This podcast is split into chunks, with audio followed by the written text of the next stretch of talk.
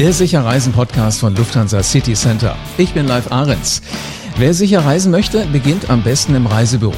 Und zwar, weil dort jemand sitzt, der sich schon auskennt, wo Urlaub sicher möglich ist. Wer zu einer Reise aufbrechen will, erlebt im Moment ja eine neue Welt. Ja, viele Dinge laufen so ein bisschen anders. Alles, was wichtig ist, das erklärt der Sicherreisen-Podcast von Lufthansa City Center. Was Reisende mit den Informationen anfangen, genau das hörst du in dieser Podcast-Folge. Die Wiesbadenerin Jule Jankowski ist heute mit dabei. Sie war schon unter anderem in Tansania, aber auch am Titisee, reist also mehr als breit aufgestellt. Ihr stelle ich heute diese Fragen hier. Wie reist sie heute? Wie entwickelt sich Urlaub? Und was werden Geschäftsreisende in Zukunft anders machen?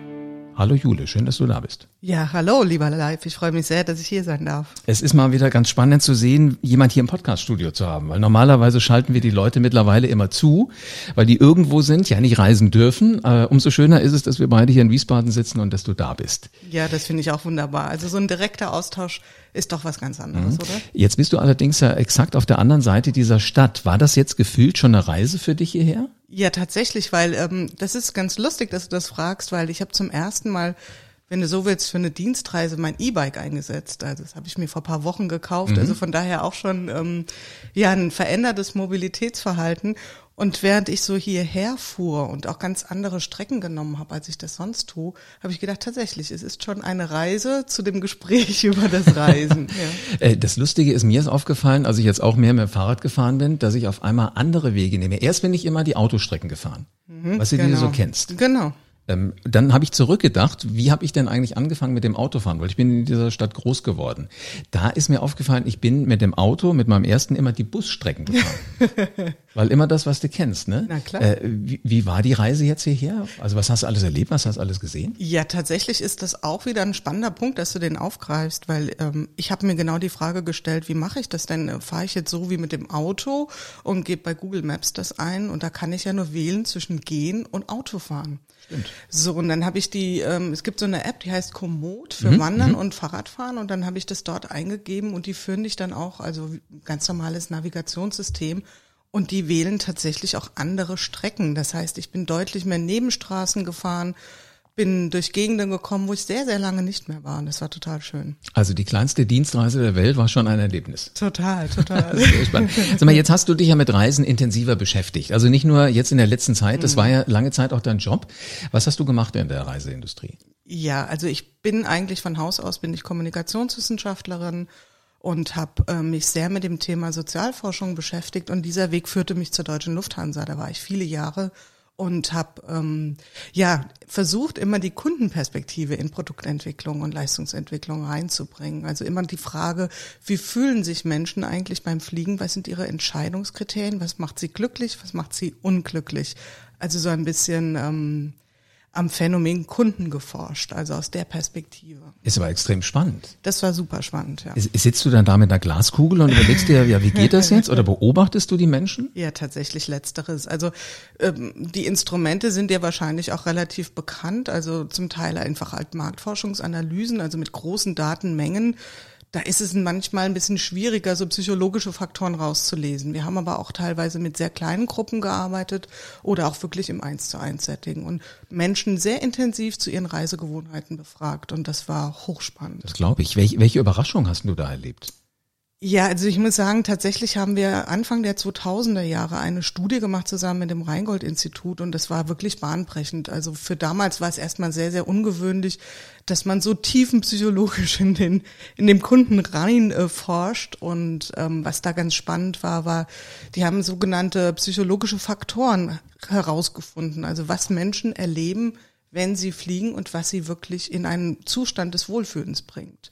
Und ein Phänomen war dieses Thema ähm, eigene Möblierung, also dass wir Menschen in Zuständen, wo wir gar nicht viel verändern können, und das ist ja beim Fliegen ja, trotzdem genau. dazu neigen, dieses Umfeld, auch sei es noch so klein und noch so beschränkt und selbst zu möblieren. Also was die Menschen mitnehmen. Und wenn du, du das mal überträgst, also auch auf Arbeitskontexte, auch sagen wir mal, die Kassiererin im Supermarkt hat ihre eigene Tasse dort stehen. Das sind alles Möblierungen, die uns irgendwie helfen, sich selbst in kleinen Räumen zurechtzufinden. Absolut. Äh, äh, also du siehst mich gerade entsetzt, weil äh, ich mach's auch so. Weißt du, hängst deine Jacke hin und du hast eine gewisse Art und Weise, wie du ein Buch liest. Der Nachbar, der macht's wieder ganz anders. Das habe ich aber auch schon mal so gelernt, als ich ähm, meine Lehre gemacht habe. Ich war nicht in der Reiseindustrie, ich habe anfangs erstmal bei der Bank gelernt und das war letzten Endes schon, ja, so die Karriere brach an, wenn du einen eigenen Schreibtisch hattest. Mhm, und du konntest genau. ein Bild draufstellen. Genau. Dann irgendwann hast du ein Telefon gekriegt. Das alles spielt damit rein. Das spielt da immer das, mit rein, ja. Äh, macht's das denn cozy? Also macht's das gemütlicher, wenn ich das machen kann? Ja, wir machen das nicht sehr bewusst, aber die Menschen haben dann auch berichtet, wenn sie auf lange Strecken gehen, zum Beispiel nach Asien, dann ziehe ich immer den Pullover an, der riecht so schön nach zu Hause. Oder ich habe meine Socken, die ich immer im Flugzeug anziehe, oder meine Schlafmaske, oder, oder, oder. Menschen tun das ohne groß zu überlegen, aber instinktiv schon. Ey, da fehlen mir fast die Worte, weil mir, mir kommen jetzt alles solche Bilder, weißt du, die aus dem Unterbewusstsein ja. hochkommen. Wenn du in ein Hotelzimmer reingehst, du stellst genau. ja die Hälfte vom Gelärsch um. Genau, genau. Der Sessel muss eher so rumstehen und den, den, diesen, diesen Fußhocker packst du eher dahin. Äh, den Strom möchtest du gerne da haben. Ganz genau. Das alles spielt ja mit rein. Und sowas hast du erforscht. Sowas und ein anderes, wenn ich vielleicht noch eins nennen äh, darf an der Stelle, das fand ich persönlich äh, super spannend und das hat mir jetzt auch in der Corona-Zeit geholfen. Und zwar war das das Thema befreiende Stilllegung. Also wir, wir setzen uns nochmal zurück. 2004 äh, war, glaube ich, die Studie. Es gab noch kein Internet an Bord. Also das heißt, wenn man dort für acht Stunden unterwegs war, dann war man stillgelegt. Man konnte nichts tun. Mhm. Und äh, da war so eine gewisse Analogie zum Krankenhaus. Wenn ich da bin, kann ich auch nichts tun. Das kann ganz blöd sein und sehr, sehr, also Krankenhaus ist insofern ein schlechter Vergleich, weil da ist ja wirklich was nicht in Ordnung. Aber auch beim Fliegen, ich kann acht Stunden am Stück nichts tun. Und wenn ich es schaffe, diese Stilllegung zu akzeptieren und anzunehmen, dann kann darin auch eine große Befreiung stecken. Mhm. Ging mir auch mal so. Ich hatte äh, nie das Gefühl, dass ich da irgendwas verpasse oder dass was nicht geht. Äh, Stilllegen habe ich auch nie so genommen. Für mich war das eine Auszeit. Mhm, genau, das haben einige berichtet. Also manche haben es eben nicht annehmen können. Für die war das tatsächlich eine, ähm, ja, fast so ein bisschen so eine klaustrophobische Situation. Aber viele konnten sagen, also auf diese lange Strecken, wenn ich das mal für mich so annehmen konnte, war es tatsächlich auch eine Befreiung. Ja, du kannst ein Buch mitnehmen. Also nicht ein Fachbuch, du kannst ja, mal einen Roman lesen. Den hast du ja eventuell auf einem langen Flug interkontinental genau. anschließend genau. auch durch. Ja, und wenn wir das jetzt mal übertragen auf Corona, ist das ja ein Phänomen, was wir ja auch in dieser Zeit erlebt haben. Mhm. Also diejenigen, die diese Auszeit, diese unfreiwillige annehmen konnten, haben das ja tatsächlich auch als eine, ähm, ja, sagen wir mal, eine Art Befreiung empfunden. Mhm. Ich merke aber jetzt auch in der Zeit danach, wenn ich schon wieder reise, also ich war mhm. schon wieder in den ersten Hotels, mhm. Äh, da finden ja Dinge statt, die du eigentlich kennst, aber sie sind ganz anders. Sie sind ganz anders. Ja, also in einem Hotel musste ich mir, wenn ich ans Buffet morgens, ans Frühstücksbuffet ging, äh, solche OP-Handschuhe anziehen. Mhm. Ich hatte schon das Gefühl, ich kann das Brötchen gar nicht fühlen. Nee. Also ich weiß ja gar nicht, schmeckt das, ist das kross oder wie auch immer. Und dann setzt du dich an deinen Platz, da darfst du sie ausziehen. So, und dann denkst du dir, ich habe das Ei vergessen. Mm. Gehst du wieder hin, jetzt darfst du ja die Handschuhe nicht anziehen, weil die sind ja auf links. Mm. Würdest du sie wieder auf rechts ziehen, dann hättest du beide Seiten angefasst, also nimmst du ein zweites Paar Handschuhe.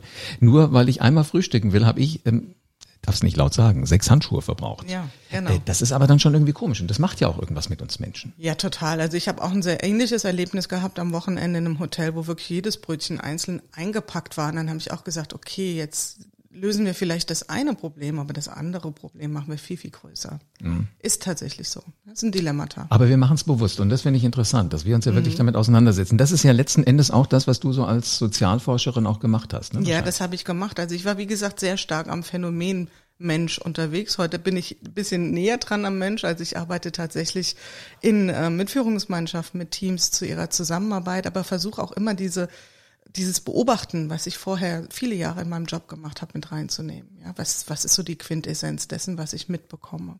Also es ging los bei der Lufthansa, da genau. hast du den genau. Kunden erforscht, dann hast du dich jetzt beschäftigt mit Teams. Was, was führt uns jetzt eigentlich hier zusammen zu diesem Podcast? Im Prinzip ja, ja teilen wir ja ein Stück unserer Arbeitsrealität. Also ich bin ja selbst auch äh, in das weite Feld des Podcastens eingestiegen und zwar genau genommen am 16. März, als ich nämlich meinen Podcast Good Work in die Welt gesetzt habe, mit dem Ziel festzuhalten, was in der Arbeitswelt passiert. Was verändert sich in unserer aller Arbeitsrealität durch eben die Maßnahmen gegen Corona. Und in dem Zusammenhang, in dem Zusammenhang habe ich jetzt, ähm, lass mich überlegen, ja, es sind schon über 100 Interviews tatsächlich geführt. Seit dem 16. März? Ja. Wow. Ja, Respekt. das war also du hast im Grunde genommen, weißt du, am, am 16. März, da wusste ich noch gar nicht, wo vorne und hinten ist. Ja. Da war ich noch komplett durch den Wind, äh, mhm. weil es sich irgendwie alles gerade geändert hat. Da hast du schon wirklich so reflektiert gesagt, irgendwas passiert hier gerade. Ja, sogar in der Woche oder zwei Wochen davor. Und ähm, da war so meine Überlegung, okay, wenn das hier wirklich so kommt, wie es aussieht, und die Schulen zum Beispiel schließen, mhm. dann werden die Kinder zu Hause sein. Wenn die Kinder zu Hause sind, muss ein Elternteil zu Hause sein das heißt, wir werden ähm, komplett im Homeoffice sitzen, also da, wo es möglich ist. Das war mir schon klar. Und dann war so die nächste Überlegung, das wird unsere Arbeitswelt komplett auf den Kopf stellen. Und wer schreibt dort mit? Also wer hält diese Veränderung und vor allen Dingen die Lernerfahrung fest? Und da war auch wieder so eine Vornahme, das ist vielleicht so ein bisschen der visionäre Teil an dem Podcast, dass die Unternehmen dafür keine Zeit haben werden, dass mhm. die einfach am Prozesse sichern sein werden und dass sich das einfach ja, ich sag mal, wie ein Chronist, ja, heißt auch Corona-Chronik mhm. innerhalb vom äh, Podcast Good Work mitschreibt. Sehr cool. Und du hast uns ein paar Sachen mitgebracht, weil genau. du hast genau. extrem spannende Folgen. Ich habe dich darum gebeten, dass du mal so ein paar Aussagen raussuchst, die wir eventuell auch ähm, so ein bisschen kommentieren können. Nummer eins ist von einem Herrn, von Daniel Heizenröder. Mhm. Er hat einen Campingplatz, richtig? Unter anderem. Er ist auch als Trainer für Blended Learning unterwegs. Aber in der Zeit, wo ich ihn erwischt habe, ich glaube, das müsste so im April gewesen sein, da war er vor allen Dingen auf seinem Campingplatz und wahrscheinlich dann anschließend irgendwann fast alleine. Er sagt was über die Zukunft von Camping als so eine Form von regionalen Tourismus, richtig? Total. Hören ja. wir uns mal an. Hier ist der Daniel. Auf jeden Fall. Also das ist nicht nur was, was wir, was wir also jetzt erwarten in den nächsten Monaten, sondern was wir in den äh, letzten Jahren schon deutlich erlebt haben. Also äh, wir haben einen riesen Run auf dem Campingplatz. Also es liegt auch daran, dass Camping einfach sehr beliebt ist, weil wenn das Wetter gut ist hier im Vogelsberg, dann kannst du ganz kurzfristig vorbeikommen, kannst einen ganz tollen Urlaub verbringen. Du hast sehr viel Freiheit als Familie und du musst eben nicht fliegen. Ja, also ähm, es ist ein günstiger Urlaub und ähm, die Leute sind eben ökologisch, glaube ich, auch ein Stück weit bewusster und sagen, hey, warum sollen wir so weit wegfliegen, wenn wir in, äh, in Deutschland oder in Europa so einen tollen Urlaub machen können? Also das merken wir schon in den letzten Jahren sehr stark und ich glaube, dass sich das noch verstärken wird. Und es kann natürlich auch sein, wenn wir jetzt in eine Rezession reinrutschen, dass auch einfach Familien sagen müssen, hey, wir können uns vielleicht diesen Urlaub in, was weiß ich wo, in, in, auf den Kanaren oder, oder was, wer weiß wo, nicht so leisten. Gerade mit einer großen Familie ist es ja auch sehr teuer. Ähm, wir probieren mal Camping für uns aus. Und das muss ja gar nicht das Schlechteste sein, weil wir haben ja auch alle gelernt, man kann wandern direkt mhm. vor der Haustür. Äh, Finde ich extrem spannend. In, inwiefern gehst du damit, dass das der, der regionale Tourismus, dass das so das Zukunftsmodell von Urlaub ist?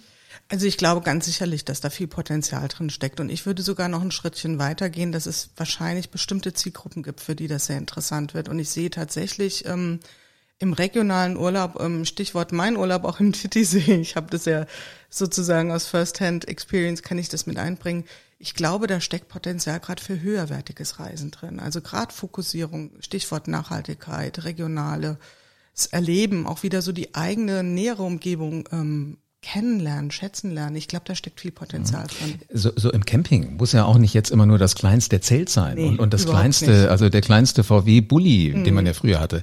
Es gibt ja mittlerweile, äh, nennt man die noch Campingwagen? Also das sind eher äh, Schwerlasttonner, riesengroße, die noch an der Seite so auseinandergehen, genau. wo du eigentlich ja mehr Luxus wahrscheinlich hast als in jedem Hotelzimmer. Total. Also da ist die Grenze zwischen Campingwagen und Tiny House wirklich fließend. Und ja, es gibt ja auch das Stichwort, ich weiß nicht, ob du das auch kennst, wahrscheinlich Glamping. Camping, also die Mischung aus Glamour Camping. Ja? Also das ist ja schon auch so ein kleiner Trend, der sich da so anbahnt. Sicherlich nicht weltumspannt und für alle Schichten und Zielgruppen.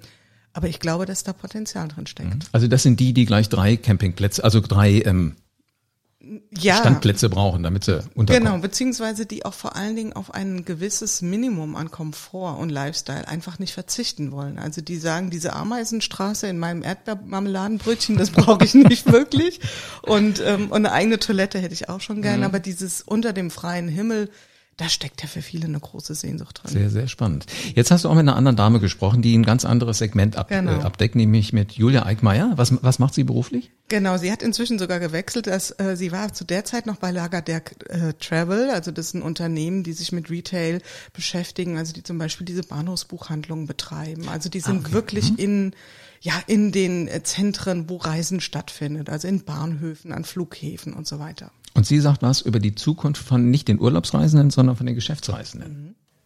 Ich glaube, dass wir in diesem Sommer sehr, sehr wenig Flugreisen privater Natur haben werden, weil entweder noch überhaupt nicht erlaubt oder ähm, nicht möglich und das ist noch zu sehr in den Köpfen verankert. Nichtsdestotrotz glaube ich, dass wir uns davon nicht komplett einschränken lassen werden in Zukunft. Also ich denke, dass das nächste Jahr schon wieder sehr viel mehr der Normalität des Vor-Coronas gleichen wird, als wir da noch dieses Jahr drüber sprechen. Also nächstes Jahr ist alles wieder so wie bisher? Ja, also das war jetzt tatsächlich ja auch nochmal so eine Replik auf die Privatreisen. Sie sagt ja, glaube ich, auch noch was zu Geschäftsreisenden. Und ähm, bei Privatreisen würde ich tatsächlich auch sagen, dass die Beharrungstendenzen bei den Menschen relativ ausgeprägt sind. Also vor allen Dingen auch gepaart mit diesem Wunsch nach Abwechslung und so. Also ich könnte mir vorstellen, dass da was privates Reisen betrifft, doch wieder eine ganz schöne Rolle rückwärts stattfinden wird, aber nicht nur. Also du hast, du hast einen zweiten Gedanken von dir, vielleicht hören wir uns den auch mal an, genau. dann haben wir das alles beieinander. Genau. Wir lernen gerade, dass wir alle sehr gut mit den heutigen digitalen Medien zusammenarbeiten können und das Reisen vielleicht in vielen Fällen, in denen man das früher getan hätte, gar nicht so erforderlich sind. Ganz simples Beispiel, wenn wir in Jahresgesprächen mit unseren Industriepartnern sitzen, haben wir das bisher mit einer Flugreise gemacht. Wir sind nach Hamburg geflogen oder der Münchner kam zu uns in die Unternehmenszentrale nach Wiesbaden. Ich könnte mir vorstellen und glaube da auch persönlich dran, dass das in Zukunft ein bisschen so bleiben wird. Es wird hoffentlich und denke ich auch der persönliche Aspekt nie komplett flach fallen. Und trotzdem glaube ich, dass man eher kürzere Meetings schon alleine auch unter dem Aspekt der Nachhaltigkeit in Zukunft hinterfragen wird und dann doch eher online machen wird. Also das glaube ich, das ist etwas, was Corona extrem beschleudert, beschleunigt hat und was sich auch so nicht wieder zurückdrehen wird. Ist eine spannende Aussage. Ja, total. Und ich würde da voll mitgehen. Also wenn ich jetzt mal so zurückgucke, live, ich, aus den 100 Interviews, ich würde jetzt gern was anders sagen, aber die meisten Menschen sagen, das Reisen, dieses geschäftliche Reisen, das wird weniger werden. Wir werden Dinge virtuell abbilden, auch zukünftig, auch wenn es grundsätzlich möglich ist. Jetzt kann man sich ja die Frage stellen, was heißt das denn? Ja, heißt es, äh, wir können alles dicht machen, uns braucht's nicht mehr als Fluggesellschaft? Das glaube ich nicht.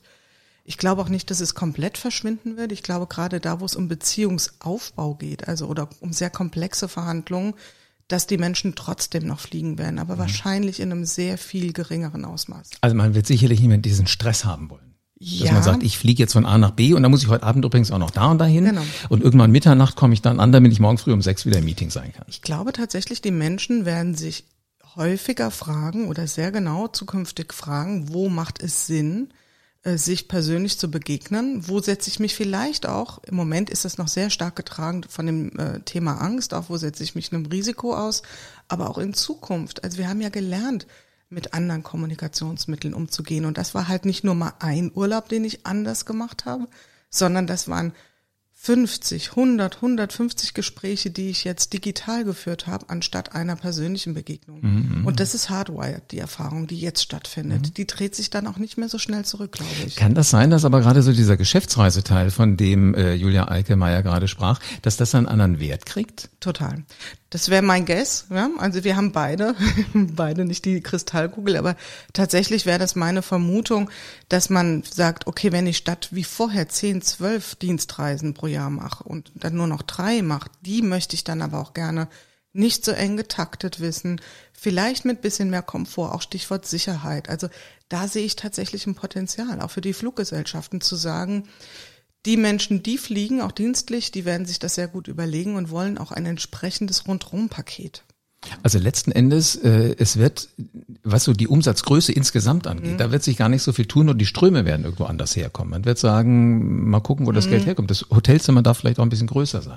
Also die, die, die Fluggesellschaften oder die Airliner sprechen ja einfach auch sehr gerne vom High-Yield-Geschäft, also da, wo die, die, die fette Wurst hängt sozusagen, ja, die jeder gerne hätte. Da könnte ich mir vorstellen, ich bin, wie gesagt, ich bin kein Zukunftsforscher, ich habe mit Menschen gesprochen und forsche ihr Verhalten, aber ich könnte mir vorstellen, dass da ein bisschen was wieder geht. Von den Umsätzen her würde ich keine Prognose wagen, aber insgesamt glaube ich, werden die Mengen, die reinen Kapazitäten schon deutlich zurückgehen. Nach wie vor oder oder nicht wieder auf das Ausgangsniveau so schnell zurückkommen. Zumindest wird sich irgendwo einpendeln, weil Sie sprachen ja. ja auch gerade von diesen ganzen digitalen Medien. Da höre ich hier und da auch schon, ich habe jetzt genug davon. Das auch, auch das. Ich will ja. mal wieder das Gefühl haben, auch genau. wenn ich auf Distanz mit jemandem in einem Raum sitze, aber es ist trotzdem anders. Es ja. ist was anderes, als wenn Total. sie alle nur auf dem Bildschirm sind und man sieht ja vor allen Dingen alles. Das man ist ja alles, alles hochauflösend mit diesen Kameras. So kannst du ja mal mitunter mit einer Locke einen Pickel auf der Stirn verstecken. ja, das genau. geht aber irgendwie nicht. Äh, du hast auch mit einem spannenden Mann von, von Levi's gesprochen. Ja. Was, was, äh, worum ging's da? Da ging es jetzt erstmal nicht um Reisen, wobei ich glaube, er hat sogar auch was da zu dem Thema gesagt, von, zu dem Rumhoppen. Da ging es eigentlich mehr so, hat sich das Konsumverhalten grundlegend geändert, also schon so in Richtung Nachhaltigkeit. Da hat er was zu gesagt. Hören wir mal rein. Ja. Äh, ganz ehrlich, ich, so sehr unterscheidet sich glaube ich, nicht. Also ich mhm. bin ja immer schon ein bisschen entsetzt, wie viele, ich sage jetzt mal, sehr günstige Anbieter in den Innenstädten so aufpoppen und wie, wie erfolgreich die unterwegs sind. Das ist offensichtlich ein Markt, der, der weiterhin bedient wird. Also es gibt offensichtlich auch einen Konsumenten, der das, der das auch äh, nachfragt und deswegen sind die auch kommerziell erfolgreich. Ähm, es gibt, glaube ich, viel ähm, gelebte Nachhaltigkeit in der jüngeren Zielgruppe gerade die Nachwachsenden, die sind halt noch von ihrer Kaufkraft und von ihrer Menge noch nicht so stark, dass es einen großen Impact hat. Aber die denken schon anders drüber nach. Also gerade so unsere, unsere Kinder und diese ganze Generation, die auch über ihre Ernährung nachdenkt und vegetarisch versus Fleisch. Und also die, die haben auch das Thema Nachhaltigkeit und, und Recycling und das kann man nochmal nehmen und das kann man nochmal reusen. Das haben die auf dem Zettel die große Masse, die quasi ja dann die auch die größere Menge an äh, Konsumenten ausmacht, da ist das noch nicht so durchgedrungen und noch nicht so durchwachsen. Und ich persönlich denke, dass diese Gruppe sich auch so grundlegend wahrscheinlich nicht mehr ändern wird. Übrigens, Christian Weiß heißt dieser Mann, Leiter, mhm. Leiter Marketing bei. Genau, Marketing. Man sagt, man sagt Levi's, ne? Oder Levi's, ja. Ich glaube, er sagt genau. auch Levi's. Okay, ja. okay. Ähm, stimmst du da überein? dass das tatsächlich ein verändertes Verhalten ist? Also mhm. Kaufverhalten jetzt in mhm. dem Bereich, wo er herkommt, Retail, aber auch ein anderes Reiseverhalten? Also ich glaube, man darf da diese, dieses Thema Nachhaltigkeit einerseits nicht unterschätzen, aber auch nicht überschätzen. Der große Mainstream, das, die große breite Menge und übertragen wir das jetzt mal auf Reisen. Die werden ihr Reiseverhalten, wenn es irgendwie geht, nicht grundsätzlich so anpassen wollen. Es sei denn, jetzt kommen wirklich harte wirtschaftliche Faktoren hinzu. Also wenn jetzt wirklich die dauerhafte Rezession uns äh, ins Haus steht und die Menschen einfach das, das Budget nicht haben, dann mhm. müssen sie sich verändern. Mhm. Aber aus freien Überzeugungen oder ähm, aus dem Gedanken heraus wäre gut für unsere Umwelt, dass die breite Masse sich deswegen allein ändert, daran glaube ich nicht unbedingt. Allerdings sehen wir ja auch, dass, ähm, wie er schön sagt, ähm, jetzt Zielgruppen heranwachsen und es auch einen Anteil in der durchaus erwachsenen Bevölkerung gibt, die immer affiner werden für diese Themen, empfindsamer, sensitiver werden. Und deswegen müssen wir diese Strömung auch ernst nehmen und Absolut, darauf auch. Antworten mhm. parat haben. Also ich habe auch schon mal von einem Zukunftsforscher gehört, der sagte, er fragte so seine Kinder, als sie 17 waren, hast nicht Lust bei mir im Büro ein bisschen zu jobben? Weil irgendwo muss ja das Geld für den Führerschein herkommen. Und da guckte ihn sein Sohn wohl mit großen Augen an und sagte, wofür soll ich mir das antun? Du sagst doch immer, wenn ich so weit bin, fahren die Autos alleine. Also die, die haben auch eine ganz andere äh, Erfahrung, was da draußen so passiert. Total, ja. Jetzt hast du einen Zukunftsforscher ja tatsächlich auch bei dir gehabt. Ja. Nicht irgendein Zukunftsforscher. Nee. Sag, wen du gewonnen hast für deinen Podcast. Das finde ja, ich den Hammer. Das ist ja wirklich auch so ein bisschen mein Vanity-Moment. Ich hatte ein paar im Podcast, ich gebe es zu, aber der absolute Vanity-Moment war natürlich Matthias Hawks. Also Wahnsinn. ihn als äh, als letzte, letzte Stimme in der Chronik zu kriegen. Und er hat tatsächlich, das darf ich vielleicht spoilern, ähm, abgeschlossen mit den Worten, wir sehen uns in der Zukunft. Boah, das ist aber sowas, das musst du ja erstmal schlucken. Wow, ne? ja, da musste ich erstmal ein bisschen atmen, ja. Jetzt bin ich mal gespannt. Ähm, du hast mit ihm drüber gesprochen, wie das ist, wenn man irgendwas vermisst, ne? Gerade genau. wahrscheinlich auch so im, im Kontext von Geschäfts-, von Flugreise? Nee, gar nicht. Ich habe einfach gesagt, was vermissen Sie oder was vermissen Sie nicht? Und das ist ganz interessant, was er da sagt. Vieles davon ist eben das, was, wenn man es genau betrachtet, eben gar nicht so vergnüglich war, sondern wo man sich quasi an ein ein, ein Faktum vorher gewöhnen musste. Denken wir mal ans Fliegen. Ja? Also ich habe schon über viele Jahre auch sehr genossen, einfach in den Flieger zu steigen und mich in die Lüfte zu erheben und dann äh, zwei Stunden da zu sein. Ich bin jetzt zum Beispiel nach Irland mit dem Auto gefahren. wie damals als junger Mensch mit meiner ersten Ente. Ja, Sie erinnern sich, die Ente war ja so ein Auto, mit der konnte man, die hatten, meine Ente hatte, glaube ich, 24 PS. Und dann fahren Sie mal nach Spanien. Ähm, aber durch diese Langsamkeit des Reisens hatte das natürlich auch einen ganz anderen Realitätsbezug. Und dieses Herumhüpfen auf dem Planeten, wie, gesagt, ich habe das sehr genossen. Aber wenn ich, mich, wenn ich mir jetzt zweimal überlege, ob ich das wirklich so wieder will, weiß ich es nicht. Ich würde gerne lieber viel gezielter und, und, und maßhaltender und dadurch auch intensiver wieder reisen. Interessant, was so ein Mensch sagt, der sich viel mit der Zukunft beschäftigt, wie, wie er das will. Äh, hast du da aber auch gehört? Ich fand, es kam immer so ein bisschen zögerlich.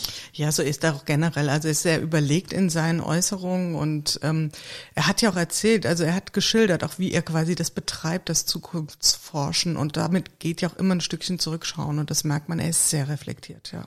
Jetzt bin ich aber mal neugierig, was, was du so denkst, wie wir in Zukunft reisen werden. Bitte nicht zu viel von Herrn Hawks jetzt nochmal äh, zitieren. Nein, nein, nein. Was glaubst du? Es gibt für mich zwei Szenarien. Szenarien. Ähm, Corona wird uns erhalten bleiben, da führt, glaube ich, kein Weg dran vorbei. Wie werden wir reisen, wenn wir Medikament und Impfstoff haben? Ja, also da, da, vielleicht können wir uns darauf einigen, ähm, wenn die Krankheit ihren Schrecken verliert. Also wenn wir einfach nicht mehr diese Angst haben müssen. Und man kann vielleicht sagen, es sind zwei große, es gibt verschiedene große Moderatoren für Verhalten und eins davon ist Angst. Das also ist für mich einer der größten Moderatoren für Verhalten. Und der andere Moderator ist auch Bequemlichkeit, Komfortdenken. Und mhm. die Menschen ähm, verändern sich nicht so fürchterlich gerne in ihren Gewohnheiten. Also von daher glaube ich, wenn es einfach so wieder möglich ist, wenn wir relativ schnell, relativ schnell, vorausgesetzt, wie gesagt, die Kasse stimmt, wird die große Masse wieder zurückschnurren. Aber nicht alle. Es werden auch andere Strömungen kommen. Also das Thema ähm, ausgewählteres Reisen, äh, regionalerer Bezug. Und da spielt Corona eine Rolle, aber vor allen Dingen auch das Thema, ist es noch so en vogue zu sagen, ich war, ich nehme mal das Beispiel Tansania, ja. Also mhm. früher war mhm. das ein, ein Party-Talk, heute werden das eher so ein ähm, ja, ist man da, wird man eher gebasht, ja, man Muss sagt, man ja, da hin, ja? Ja, muss das jetzt sein, mhm. ja. Also ich glaube, dass diese, dass also die große Masse versuchen wird, so gut wie es geht, wieder in ihr altes Normal zu hüpfen bei Urlaubsreisen, vorausgesetzt die Krankheit verliert in Schrecken. Mhm, okay. Das ist der spannende Punkt, weil solange dieser Schrecken existiert, werden die Menschen sich neu einrichten und je länger dieser Schrecken existiert, umso ähm, elementarer werden die Erfahrungen auch sein. Und dann werden sie vielleicht wirklich etwas entdecken, was sie dann auch wieder nicht mehr hergeben wollen. Also sprich, wenn wir über drei, vier Jahre reden und die Leute machen in der Zeit zehn Urlaube, die anders sind als vorher, dann ist die Wahrscheinlichkeit, wird immer geringer, dass es das ganz Alte wiederhergestellt wird, weil man richtet sich ein, man, man ja, findet sich ja. ab und etabliert sich in neuen Gewohnheiten. Absolut. Also du, du machst halt Dinge, die du vorher nicht gemacht hast. Genau. Oder du entdeckst Sachen auch anders. Genau. Also du siehst hier in meinem Studio steht ein kleines Trampolin. Das nennt sich Rebounder in Fachkreisen. Das hatte ich eigentlich gekauft, weil ich halt immer mal auch in Hotels bin, wo es kein Gym gibt.